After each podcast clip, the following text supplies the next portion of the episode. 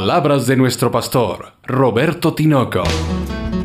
No es el final, solo el proceso de la semilla para liberar su potencial. Se siembra cuerpo corruptible, se resucita cuerpo incorruptible. El miedo a la muerte ignora la gloria de la vida eterna. Palabra viva, una iglesia para vivir.